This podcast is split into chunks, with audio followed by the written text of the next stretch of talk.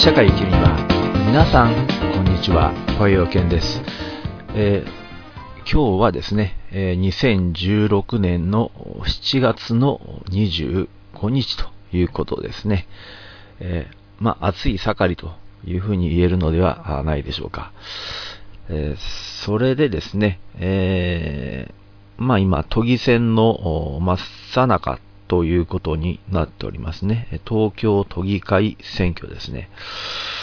で、3人ですか。3人。えーまず、えー、地方が推薦している、えー増田さんだったかな。ごめんなさいね。増田さんだと思うんですけども。増田さんと、あと小池、えー小池さん、ね。小池、何さん？ゆり子さん？うん。小池百合子さんかな、うん、女性の方ですね。これ自民党の議員ですが。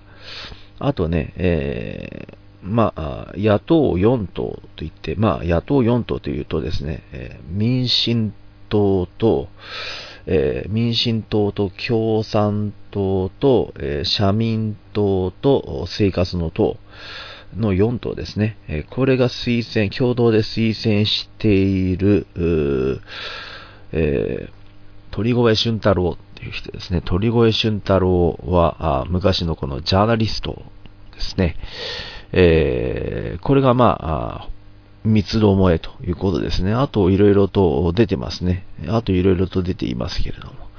まあ私ちょっとね、あのまあ、まあこの3人のうち誰かが決まると、まあ流れ的にはそうなんですけども、その他いっぱい出てますけども、絶対にこの3人のうち誰かが決まるんですが、あと小泉さんっていうジャーナリストが出ていました。あ、ん？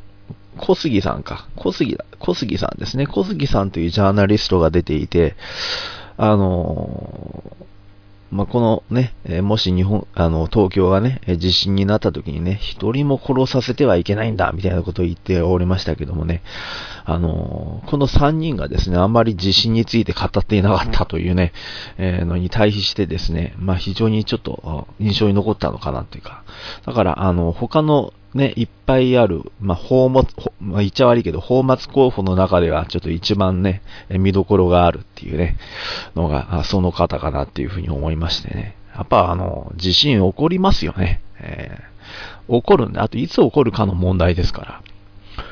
で、東京の人って地震起こらない前提で物事を考えてませんか？東京オリンピックにしても。ね。起こるんですから。ぐちゃぐちゃになるんですから。そこを本当によく考えた方がいいと思いますよ。それ前提にして、すべてを運営した方がいいと思いますね。それでですね、まあちょっと嫌だなと思ったのが、えっとですね、えー過去2回のですね、都議選に出馬していたですね、弁護士の宇都宮さんという人がいてですね、この宇都宮健治さんですね、宇都宮健治さんという人が、まあ、まあ、まあ、元弁護士連の会会長とかって、まあ、とにかくまあ、その弁護士の組織の中で、まあ、一番偉かった人、まあ、それだけでなくてですね、あのーえーまあ、救済していた人ですね、えーあのーまあ、借金区、ね、借金区からたくさんの人を救済していた人で、本もたくさんね、書かれているという人で、まあ、この借金問題に対して尽力をしてきた人でね、現実的にやっぱり弱者を救ってきたっていうね、鳥越俊太郎も、まあね、やっぱ弱者を救っていくんだって言っておりますが、具体的にじゃあ鳥越俊太郎、まあ、ジャーナリスト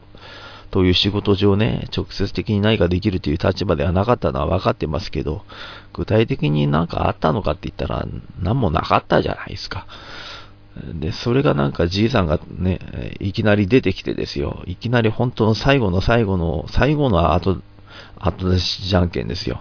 後出しじゃんけん中の後出しじゃんけんの持って出てきて、で、そこで、えーもう弾かれちゃったんですよね、宇都宮弁護士がね。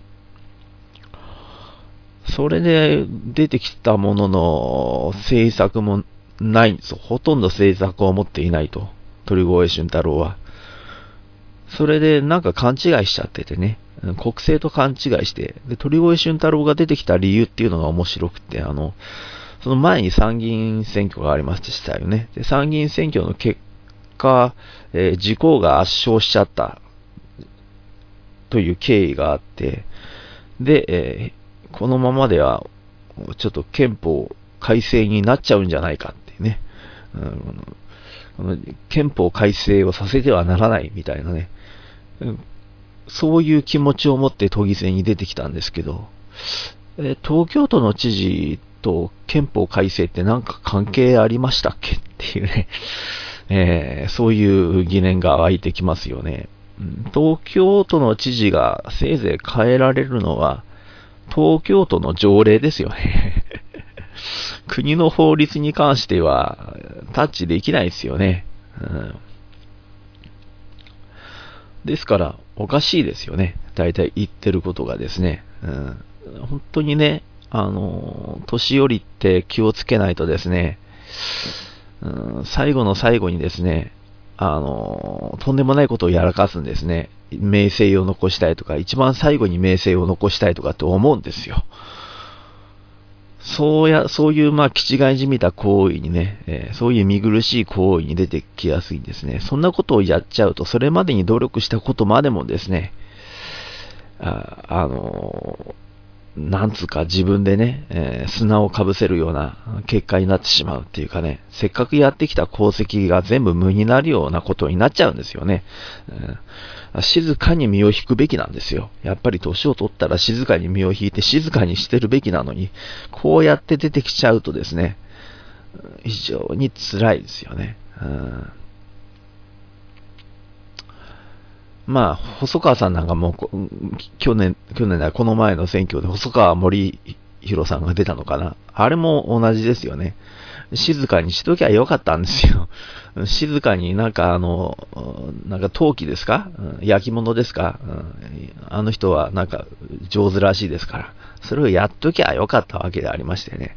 なんでここで都知事なんだっていうね、小泉小泉純一郎に担がれてね、出てきましたけども、結局なれなかったですけどもね。そういうようなね、土地狂ったようなことをしちゃいかんですね。うん、うんまあ、私は、宇都宮さんに、ね、なってほしかったですね。宇都宮健治さんになってほしかったですね。まあ、宇都宮健治さんっていうのはずっとね、えー、共産党が推薦してきたんですけども、共産党は別に別に共産党の政策と宇都宮健治さんの政策が近いとかっていうことではないんですが、ただ宇都宮さんというのは確かに、あの、えー、社会主義、考え方が社会主義的ではあるんですね。ですから、あの、そういう社会主義的なね、えー、考え方を持った人間がですね、力を発揮してほしいなとうん、この国で力を発揮してほしいなというふうにね、あの、私は本当に切にね、えー、願います。で、えー、アメリカの方のね、アメリカ合衆国ではですね、大統領選挙っていうのがあって、あと、えー、その前前提としてですね、えー、民主党とね、民主党と、あと共和党ですか、が各代表を決めるという、そういう、ね、選挙をやってるんですけども、その民主党の中でですね、えー、クリントン、クリントンおばちゃんとですね、クリントンおばちゃんと、あとサンダースっていうのがですね、えー、結構、あの、争ってたんですね。えー、力強くね。で、サンダースさんが結局敗れたと。で、サンダースさんは若者に非常に支援されていたらしいんですが、このサンダースさんというのが、やっぱりね、えー、社会民主主義者って自分で言ってましたよね。民主社会主義者か。まあわかんないけども、どっちかわかんないけども。あの、社会民主主義って何かって言ったら民主的なやり方でもって社会主義を実現するってことですね。民主主義と社会主義っていうのは、えー、あれですから、あの、対立概念ではないですからね、別概念でありますから。民主主義に、民主主義の反対の概念とするならば、例えば全体主義的なもんですね。うん、全体主義、まあ、独裁主義的なもんですわね、うん。これが民主主義の反対ですね。まあ、要するに国家主義みたいなね、国家主義的みたいなのが民主主義の反対概念でありますからね。うんで、社会主義の反対概念は何なのかっていうと、まあ、何なのかな、自由、自由競争主義みたいな感じですかね。自由競争主義が社会主義の反対概念概念でありますね。ですから、社会主義が入ることによって確かに、あの、競争、自由な競争というのは、あの、阻まれます。自由な競争というのは阻まれるんですね。しかしながら、格差っていうのはどこから生まれてくるかっていうと、この自由競争によって格差っていうのが生まれてくるんですよ。で、格差が生まれても、その生まれた時で、生まれた後でセーフティーネットができればいいんですけど、セーフティーネットっていうのが、なかなかこれ機能しないんですね。アメリカでも機能してないし、日本でも機能していないと。だからこういう過度な自由競争主義というのはいけないんじゃないのかというふうに主張しているのが、これがサンダースさんなんですね。これで、えー、宇都宮健治さんもそういう、まあ社会主義、ちょっと社会主義じみた考え方をしているということですね。ですから、まあ、あの、共産党がね、えー過去2回ばかり推薦してきているわけであります。まあ、今回また共産党に裏切られましたけどもね。えー、だから、うん、私もね、本当に、今こそ、うん、社会主義が必要なんだろうっていうふうに思っているんですね。えー、で、えー、自由競争って必要な時期があるんですね。で、それはどういう時に必要かというと、あの、国を発展させるとき、国を発展させるときには、自由競争の力が必要なんですね。で、例えば日本でもね、えー、ナショナルであるとか、まあ、松下ですか、松下とか、東芝とか、山陽とか、うん、シャープとか、ね、電気屋さんがね、えー、まあ、そろそろ出てきて、で戦い合って、それでもってね、あの、電気製品っていうのがすごいね、うん、発展してきて、で、日本の電気製品はすごいなっていうような世界的なね、共通認識をね、与えるまでになったわけじゃないですか。今はもう見る影もないけども。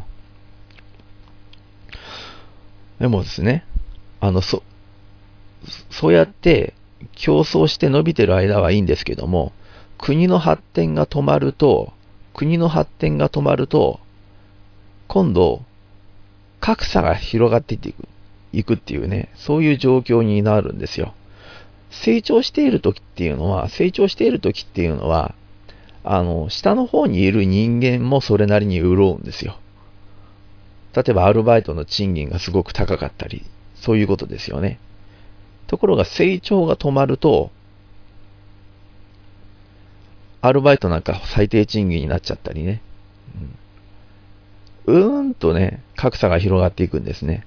不況が続けば続くほど、格差はどんどんどんどんね、広がっていくと。ですからね、まあ、まあ不況、不況だからといってね、不況だからといってすぐに社会主義に転換する必要性もないんだけども、不況でも時間をかければまた景気が戻ってくる場合もあるんです。そういう時には待てばいいんですね。そして、また頑張って自由競争をやってまた伸ばしていけばいいんだけど、どうも世界情勢を見ると、これ以上、経済成長しそうもないでしょう。また、日本のね、人口構成、この超少子高齢化という状況を見て、無理でしょう。経済成長って。で、このように、いわゆる、まあ、マルクスが言うと、まあ、乱熟したっていうようなね、言い方をしますけども、まあ、いわゆる、まあ、すべてね、満ち足りてしまったっていうかね、すべて出来上がったっていうか、うん、もうこれ以上成長の余地がないっていうことです。経済成長の余地がない状況になると社会主義に転換しなければならないということをね、まあ、マルクスは主張してて、まあ、それはその通りかなっていうふうにね、私は思いますね。ですからここでね、まさに社会主義に転換すべき時なんですよ。アメリカも日本も全ての国がですね、社会主義に転換すべき時期に来ているというふうに思います。すべての国はっていうか、まだ発展していないところは自由競争でもいいと思うけども、もう十分発展しているところは、もうこれ以上成長しないだろうっていう国に関しては、ここはもう社会主義にね、えー、すべきだろうと思うんですね。で、経済の格差というのを放置しますと、どうなるかっていうと、あの非常に道徳的に大敗してきます。道徳的な乱れが起こってきますね。それは要するに、身分というものがね、出てきてしまうからなんですよ。で、えー、身分の高い人間は金持ってますからね。金持ってますから、例えばその金の力でもって、例えばその女を自由にしようとしたりね。うん金の力でもって周りを支配しようとしますね。一方、金のない人間というのは、心の中にね、えー、うつうつとしたものが溜まって、それで犯罪を犯したりするわけですね。これが格差の生み出す構造なんですね。格差が生まれると、どうしても道徳的な乱れというのが生まれてくるんですね。じゃあ、社会主義になるとどうなのかっていうと、社会主義自体が道徳なんですね。社会主義って何なのかっていうと、平等でありましょうっていうことですね。結果の平等ですね。だから、あの、自民党の言ってるような、うん、あの、えー、チャンスの平等、うん、チャンスが平等であればいいっていうようなこと言いますよね。でもチャンスからして不平等ですけどもね、実際ね。うん。じゃなくて、えー、あの、結果も平等でなければならないという考え方が社会主義であります。で、結果の平等なくしてですね、チャンスの平等もないんですね。えー、例えば、あの、東大に行く子供っていうのは、家がもともと金持ちですね。家が金持ちだから東大に行けたっていうのが、これ、もう、な、まあ、しょうがない。もう分かっちゃってることなんですね。うん。統計的にね。やっぱ教育を、ちゃんとした教育をつけることができるんですね。だから東大に行けると。もちろん学費も出せる。ね。親が金を持っているっていうのは、これはもうスタートラインからして平等じゃないですよね。スタートラインからして不不平等じゃないですか。だからやっぱり結果を平等にしなければ、ね、ダメなんですよね。うん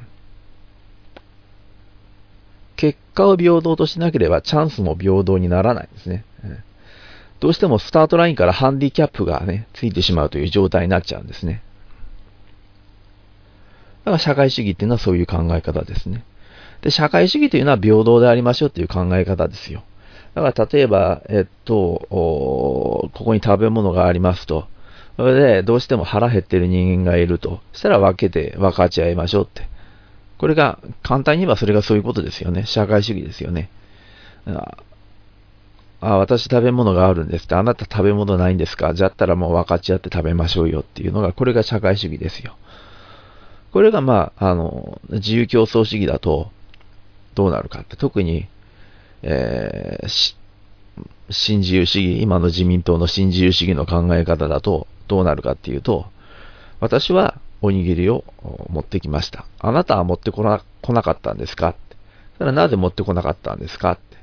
家にお金がないから働かなかったから働かな働かなかったから、お弁当持ってこれないんですよね。これあなたの自己責任ですよね。自己責任だから植えてください。ね、私は、ちゃんと働いて、そのお金で弁当を持ってきました。だから私はお弁当を食べます。あなたは働きが足りないからお弁当を持ってこれない自己責任ですから植えてください。これが自民党の哲学ですよね。これ道徳的にどうですか？道徳的に見て。美しい国ですか？美しい国とは言えないですよね。美しい国というのは、分かち合う国ですよね。あの、日本の、日本の心をどうのこうのっていうなんか政党があるんですよ。あの、ばあさんが党首をやってるね。うん、まあ、自民党寄りではあるんですけども、そこはなんか、あの、日本の心とは何かというと弱者を救うことだというふうに言ってましたよね。やっぱそこはなんか、あの、自民党とはね、ちょっとあの、肌色の違うね、主張しておりましたけれども、まあそういうことだと思うんですよ。あの、日本の心、日本の心がそうかということは言えませんけれども、まあ、道徳って何かって言ったら、弱い人間を助けるっていうのが道徳じゃないですか。この道徳心というのが自由競争社会では伸びてこないんですよね。ですから社会主義そのものが道徳なんですよね。社会主義そのものが思想なんですよね。経済的なところを超えた思想ですよね。あと、社会主義っていうのは、あの、経済に限定されませんから、経済に限定すると共産主義になりますからね。で経済に限定ししないで、えー、まあ、ありとあらゆるところの平等ですね。例えば男女の平等であるとか、ね。うん、あるいはあの地域間の平等であるとかね。地域間格差ってありますわね、今ね。じゃなくて地域間を平等にしましょうっていう考え方も社会主義ですよね。これが社会主義ですよね。うん、あと職業と職業。うん、例えばね、あの、今、えー、例えば清掃員がやたら給料が低くて、で、公務員がやたら給料が高いとかね。うん、こういう格差とか、これも平等にしましょうっていうことですよね。社会主義っていうのは、こういうところで平等、一つ一つね、平等に近づけていく。そういう考え方ですよね。平等こそがね、まさに人生哲学とも言えるんですね。うん、で、まあ私はあの仏教がね、え好きで、えー、一生懸命仏教をね、勉強してきました。で、仏教っていうのはね、あの、まあ二つあって、まず、えー子であるね、子である自分自身を救うというのがありますよね。自分自身を救うというのが一つあります。仏教っていうのは、子である自分自身を救うと。ところが、あもう一つあるんですね。は社会を救うっていうのがあります。社会を救うと。で、じゃあ社会を救うときどうやって救うのかっていうことですよね。じゃあ祈るのかと、祈祷するのかと。まあ、そういうことではね、まあ実際問題、えー、なかなか救われませんよね。祈祷したってね。社会を具体的に救うには何かというと、仏教的な思想を持って政治を行うことなんですね。仏教的な思想を持って政治を行うことなんですよ。これがね、仏教でもって社会を変えるってことなんですね。まあ、公明党なんていうのももともとそういう考え方でね、出発はしてるんですが、ただまあ、あの、一つのね、一つの、えー、宗教団体と完全にべったり一体ですよね。こうなるとこれ、政教一致ですよね。完全に一体になってるわけですから、これはもう政教一致と言われても仕方がないですよね。政教一致と言っても仕方がない状況ですよね。だから公明党は問題があると。ただまあ、ほ、あのー、発想自体はね、別に、うん、あのー、まあそうだろうと思いますね。仏教の思想を持った人間が政治に出ることによってえ、政治を変えていくという、そういうことですよね。社会を変えていくと。具体的に社会を変えていくということですね。祈ったところで変わっていかないですからね、なかなかね。うん、世界が平和でありますようにって祈ってるだけではなかなか平和になっていかない。祈ることは大事だけど、やっぱり行動が大事ですよね、もっとね。それで、えー私はね、仏教社会主義というふうに言ってるんですね。なぜならば、あの、仏教思想というのは社会主義思想と非常に近いものがあるんですね。で、私はマルクス的なね、社会主義じゃないんですね。マルクス的社会主義じゃない。マルクス読んだことないですからね。ですから、マルクス的な社会主義じゃない。ね。マルクスがわからないですから、私は。ね、うん。さらっとしたことしかわからないから。だからマルクスを語れないですね。うん。うん、私が言ってるのはあ、社会主義。一般的な社会主義ですね。一般的な社会主義。で、え、特に仏教社会主義というふうにね、掲げているんですね。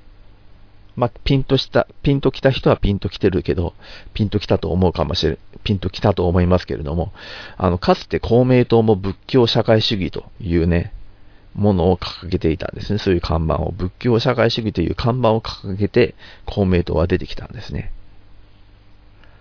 ところが、仏教社会主義という言葉が、どうも政教一致っぽいという批判を受けて、この看板を取り下げているんですね。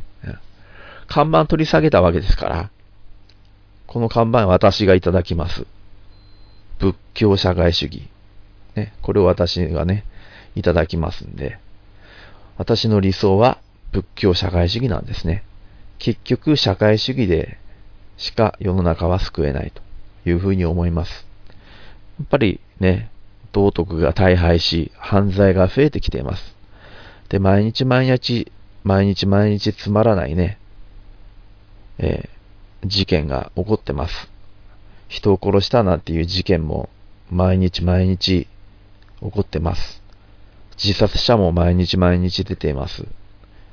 そこには格差というものが一番の原因としてあると思います。もちろん病気なんかもあるかもしれないけども、格差があると思います。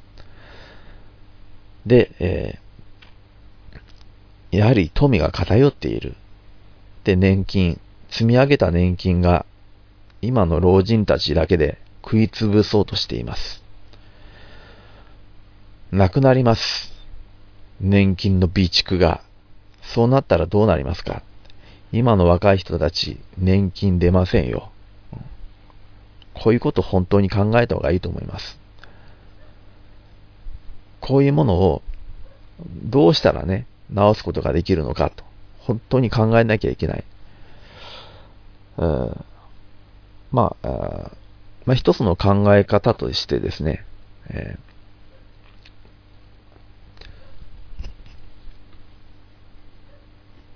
えー、ベーシックインカムっていうのはありますわね。このベーシックインカムっていう考え方はまさに社会主義ですね。で、ベーシックインカムっていうのは、例えば、国民全員に10万円を分配すると、月10万円分配すると。そうすると、お、えー、まさかと思うかもしれませんけども、あの、年金の額とかすごいでしょ。ね。だから、あと、生活保護、生活保護費ですよね。これもすごく出てますね。で、ベーシックインカムを導入すると、生活保護費を払う必要性がなくなります。だから、ベーシックインカムによって生活保護費がなくなると。生活保護というもの自体がなくなるってことですね。あと、年金もなくなるってことですね。年金もなくなる。全員10万円になるってことですね。極めて社会主義的ですね。そう考えるとこれ、実現は可能です。実現は不可能じゃないです。ベーシックインカムは実現不可能じゃない。極めて社会主義的だと思います。あとですね、大阪府でやっているように、えー、この高等学校、えー私立高校であっても学費をね、えー、市が負担するみたいなね、えー、そういう大胆なことをね、やっぱりやっていくと。これも社会主義的な政策ですね。学費をね、学費を国で出すということですね。学費を国で出すということをやっていくと。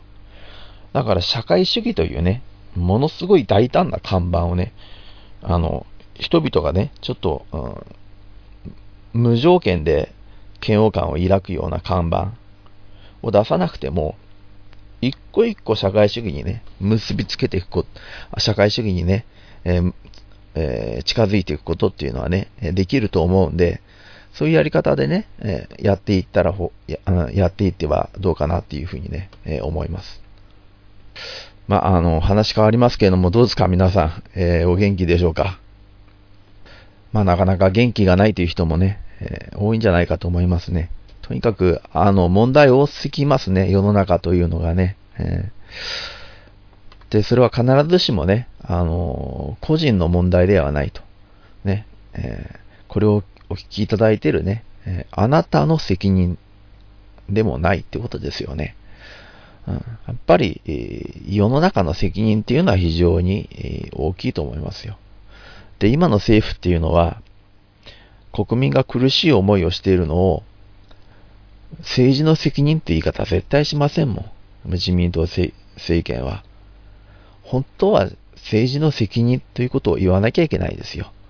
それが正々正々堂々としているということですよね。自己責任って言っちゃうもん、簡単に。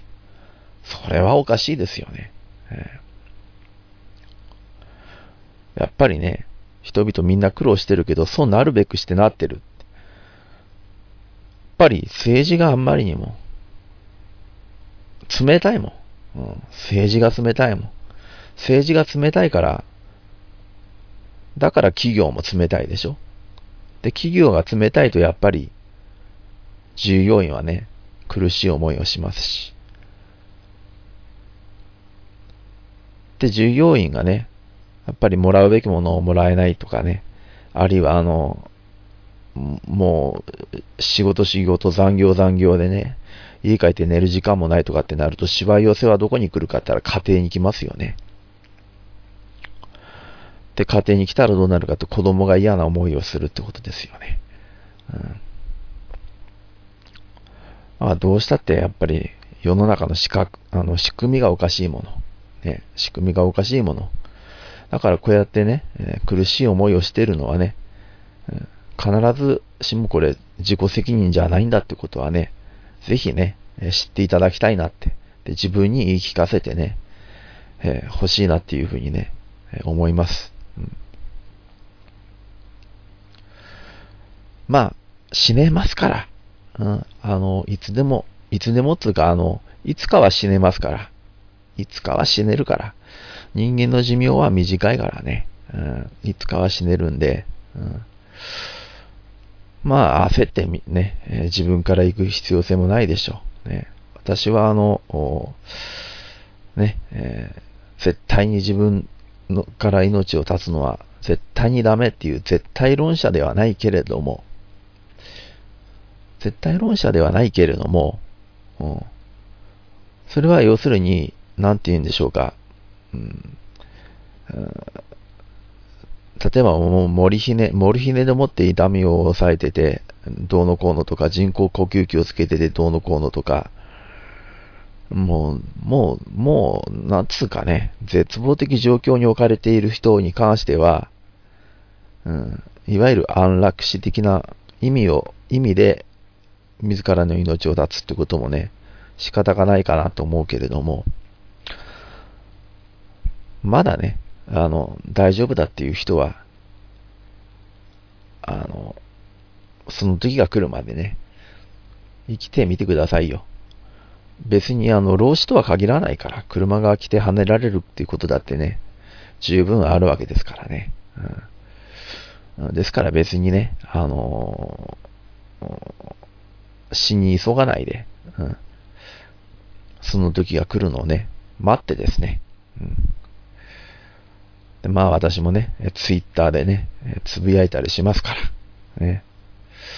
したらまあ、なんかつぶやいてるなと思ったらね、うん、まあ、ちょっと読んで笑っていただいて、まあ場合によってはですね、まあダイレクトメッセージとかね、まあ今、あの、ダイレクトメッセージはなんかフォロワーでなくてもできるみたいだけども、まあこれね、聞いてくださってるっていうことはね、まあフォローしてくださってるでしょうから、まあ関係ないですね。うん、あ、ダイレクトメッセージをいただいて、ね、なんか書いてくれれば、うん、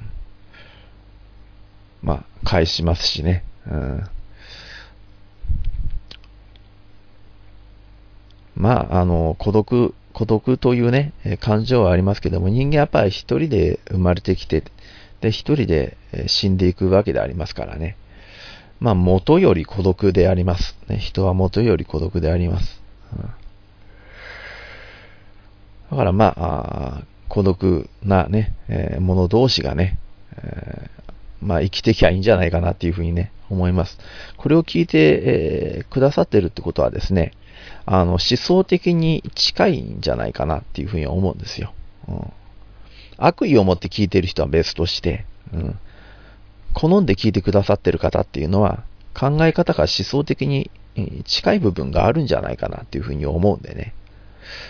ですから、あの聞いてくださってると思うんで、だったら仲間ですから、ね、これをくださ、聞いてくださってる方々っていうのはこれ、仲間なんでね、うん、自分だけじゃないというふうに思ってですね、うん、一つ、そこのところをね、なんとか、あれしましょう。あともう一つね、あの体が具合悪くて病気で動けないとかっていうんだったら、それは静養してるしかないんですが、あの、忙しく振る舞った方がいいですよ。できるだけね。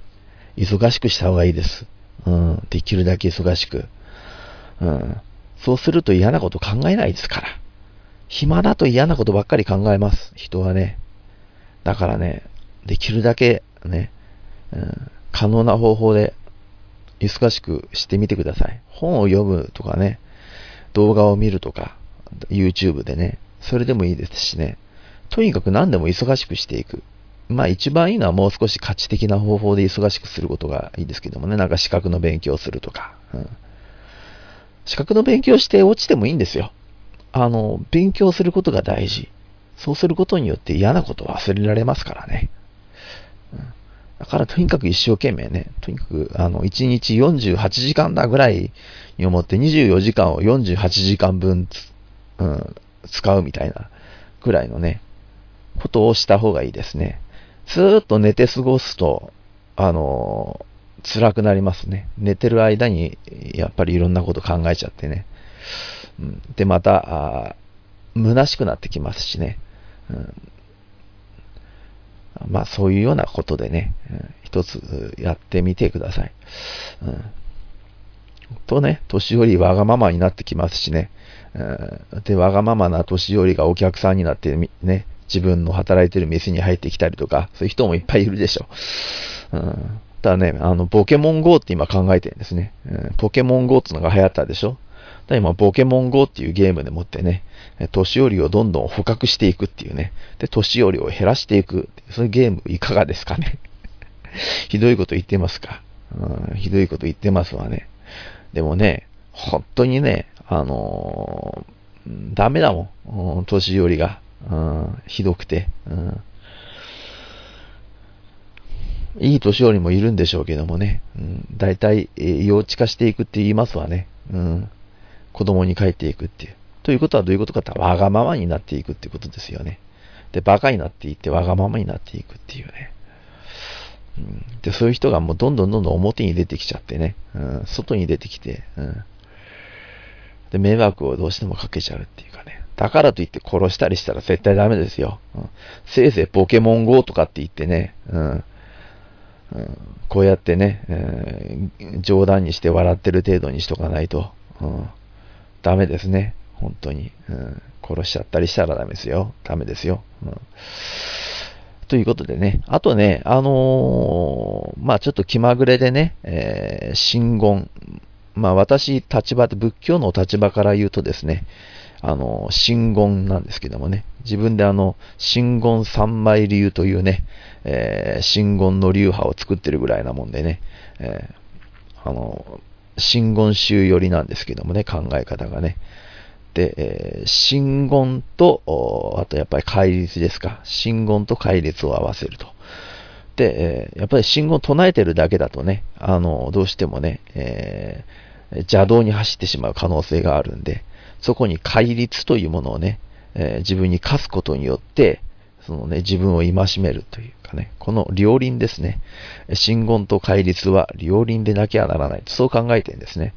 まあ、真言立宗みたいなね、えー、まあ、既存の宗派もありますけれどもね、まあ、それと同じ考え方ですね。そういう考え方を私はしているんですが、まあ、ともかく私はね、そういう真言大大好き、マントラ大好きでありまして、で、まあ、あのー、なんていうかな、あのー、世の中はなかなか変わっていってくれないと。そうなると、やっぱり自力で何とかせざるを得ないところがありましてね。やっぱこの苦しい世の中、じゃあどうやって生きたらいいの、どうやって生きていったらいいのかっていうところね、私のやっぱり最大の助けはやっぱり信言なんですわね。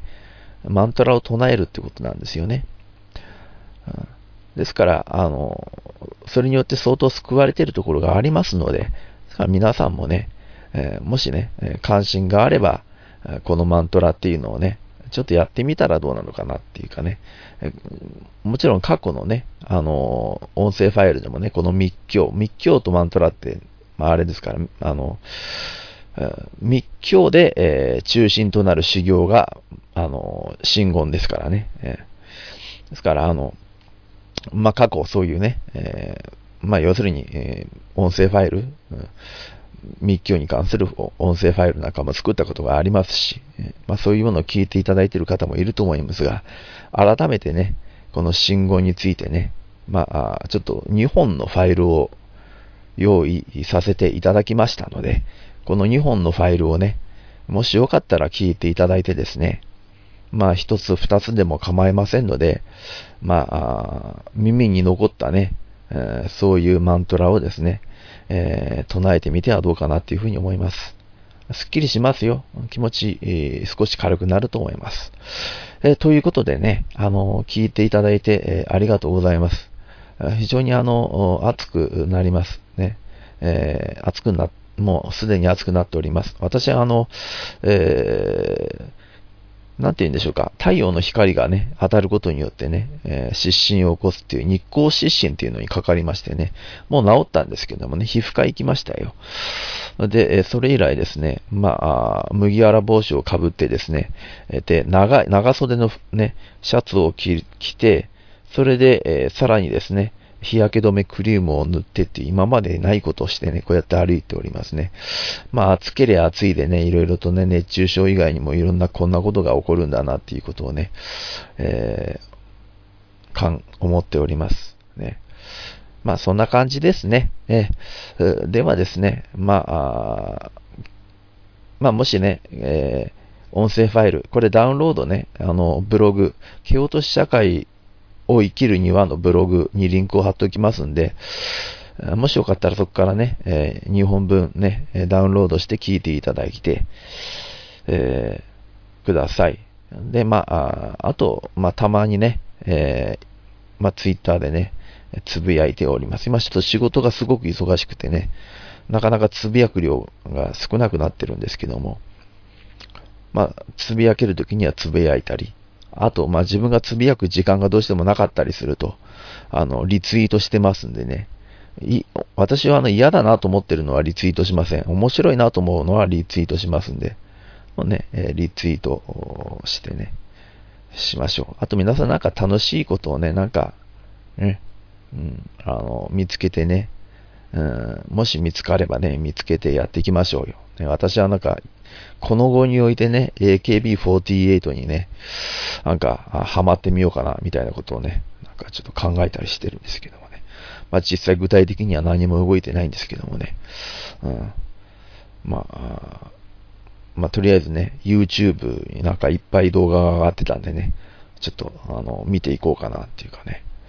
うん、まあなかなかね、うん、大変な世界でね、うん、ああいう人たちもね、一生懸命頑張ってね、やってんだなっていうか、思いますわね。うん。不満なこともありますけどもね、恋愛、恋愛禁止とかって言っている人がですね、実は恋愛をしていたとかね、笑っちゃいますよね。うん。まあ、いかんですね。まあ、いかんこともしてるけれども、あの、なんて言うしょうかね。やっぱり歌を聴いてみるとね、うん、結構、ああ、エンターテインメントとして面白いなって純粋にね、えー、感じましたんでね、うん、聞いてみてね、ああ、なかなかね、頑張ってるなって、うん、それなりに歌頑張ってんだなって。思って、まあちょっとね、えー、YouTube の動画でも見てみようかなって。皆さんもなんかね、探してね、くだらんことでもいいんでね、えー、なんか、うん、楽しいことを見つけてやっていきましょうよ。ということで、えー、今回音声ファイル、これで終了いたします。